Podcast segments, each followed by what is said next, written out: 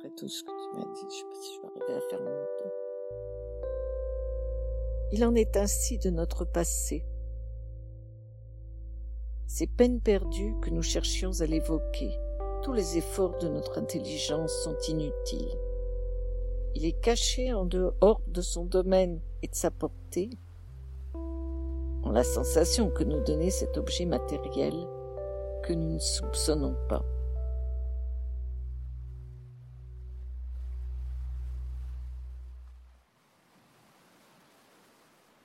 Un jour d'hiver, comme je rentrais à la maison, ma mère, voyant que j'avais froid, me proposa de me faire prendre, contre mon habitude, un peu de thé. Je refusai d'abord, et, je ne sais pourquoi, me ravisai. Elle envoya chercher un de ces gâteaux courts et dodus, appelés Petite Madeleine, qui semble moulé dans la valve rainurée d'une coquille de Saint-Jacques. Et bientôt, machinalement, accablé par la morne journée et la perspective d'un triste lendemain, je portai à mes lèvres une cuillerée du thé où j'avais laissé s'amollir un morceau de madeleine.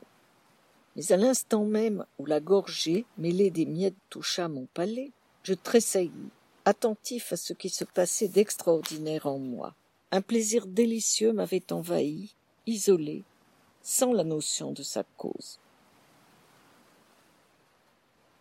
Il m'avait aussitôt rendu les vicissitudes de la vie indifférentes, ses désastres inoffensifs, sa brièveté illusoire, de la même façon qu'opère l'amour, en me remplissant d'une essence précieuse.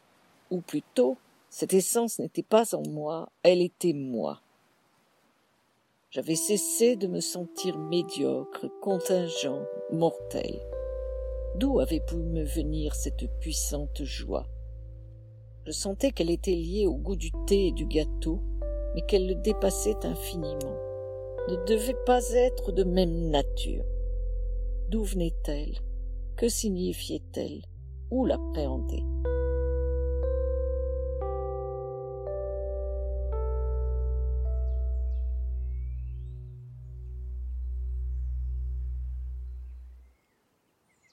Je bois une seconde gorgée où je ne trouve rien de plus que dans la première, une troisième qui m'apporte un peu moins que la seconde.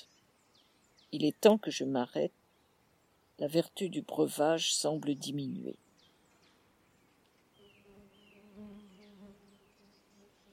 C'est à lui de trouver la vérité. Mais comment? Grave certitude. Toutes les fois que l'esprit se sent dépassé par lui-même, quand lui, le chercheur, est tout ensemble le pays obscur où il doit chercher, et où tout son bagage ne lui sera rien. Chercher, pas seulement, créer. Il est en face de quelque chose qui n'est pas encore, et que seul il peut réaliser, puis faire entrer dans la lumière. Je recommence à me demander quel pouvait être cet état inconnu qui n'apportait aucune preuve logique, mais à l'évidence de sa félicité, de sa réalité, devant laquelle les autres s'évanouissaient. Je veux essayer de le faire réapparaître. Je rétrograde par la pensée, au moment où je pris la première cuillerée de thé. Je retrouve le même état, sans une clarté nouvelle. Je demande à mon esprit un effort de plus, de ramener encore une fois la sensation qui s'enfuit. Et pour que rien ne brise l'élan dont il va tâcher de la ressaisir, j'écarte tout obstacle, toute idée étrangère, j'abrite mes oreilles et mon attention contre les bruits de la chambre voisine. Mais sentant mon esprit qui se fatigue sans réussir, je le force au contraire à prendre cette distraction que je lui refusais, à penser à autre chose, à se refaire avant une tentative suprême. Pour une deuxième fois, je fais le vide devant lui. Je remets en face de lui la saveur encore récente de cette première gorgée, et je sens tressaillir en moi quelque chose qui se déplace, voudrait s'élever, quelque chose qu'on aurait désancré à une grande profondeur. Je ne sais ce que c'est, mais cela monte lentement. J'éprouve la résistance et j'entends la rumeur des distances traversées.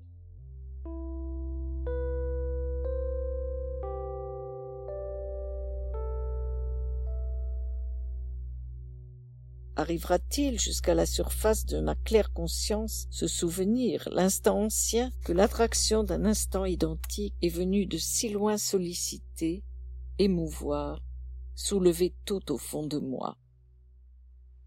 Je ne sais. Maintenant je ne sens plus rien. Il est arrêté, redescendu peut-être. Qui sait s'il remontera jamais de sa nuit?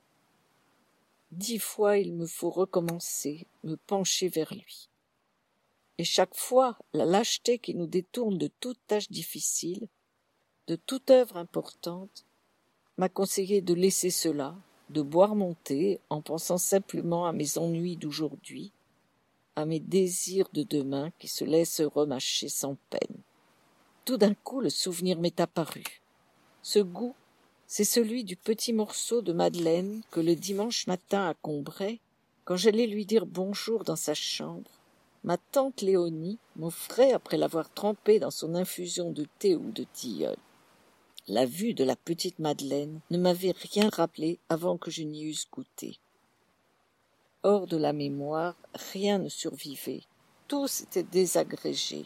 Les formes, et celle aussi du petit coquillage de pâtisserie si grassement sensuel sous son plissage sévère et dévot, s'était aboli ou ensommeillé, avait perdu la force d'expansion qui leur eût permis de rejoindre la conscience. Mais quand d'un passé ancien rien ne subsiste, après la mort des êtres, après la destruction des choses, seul, plus frêle, mais plus vivace, plus immatérielle, plus persistante, plus fidèle. L'odeur et la saveur restent encore longtemps, comme des âmes, à se rappeler, à attendre, à espérer sur la ruine de tout le reste, à porter sans fléchir sur leurs gouttelettes presque impalpables l'édifice immense du souvenir. Et dès que j'eus reconnu le goût du morceau de madeleine, le tilleul que me donnait ma tante, quoique je ne susse pas encore et dusse remettre à bien plus tard de découvrir pourquoi ce souvenir me rendait si heureux, vint comme un décor de théâtre s'appliquer au petit pavillon donnant sur le jardin. Aussitôt la vieille maison grise sur la rue où était sa chambre, et avec la maison la ville, depuis le matin jusqu'au soir et par tous les temps. La place où on m'envoyait avant déjeuner, les rues où j'allais faire des courses, les chemins qu'on prenait si le temps était beau. Et comme dans ce jeu où les Japonais s'amusent à tremper dans un bol de porcelaine rempli d'eau de petits morceaux de papier jusque-là indistincts, qui à peine sont-ils plongés s'étirent, se contournent, se colorent, se différencient, deviennent des fleurs, des maisons, des personnages consistants et reconnaissables. De même, maintenant, toutes les fleurs de notre jardin, et celles du parc de Monsieur Swann et les nymphéas de la Vivonne, et les bonnes gens du village et leurs petits logis, et l'église, et tout Combray et ses environs, tout cela qui prend forme et solidité est sorti, vit les jardins de ma tasse de thé. Du côté de chez Swann de Jean, de Marcel Proust. parce que j'ai un ami qui s'appelait Jean-Paul Proust.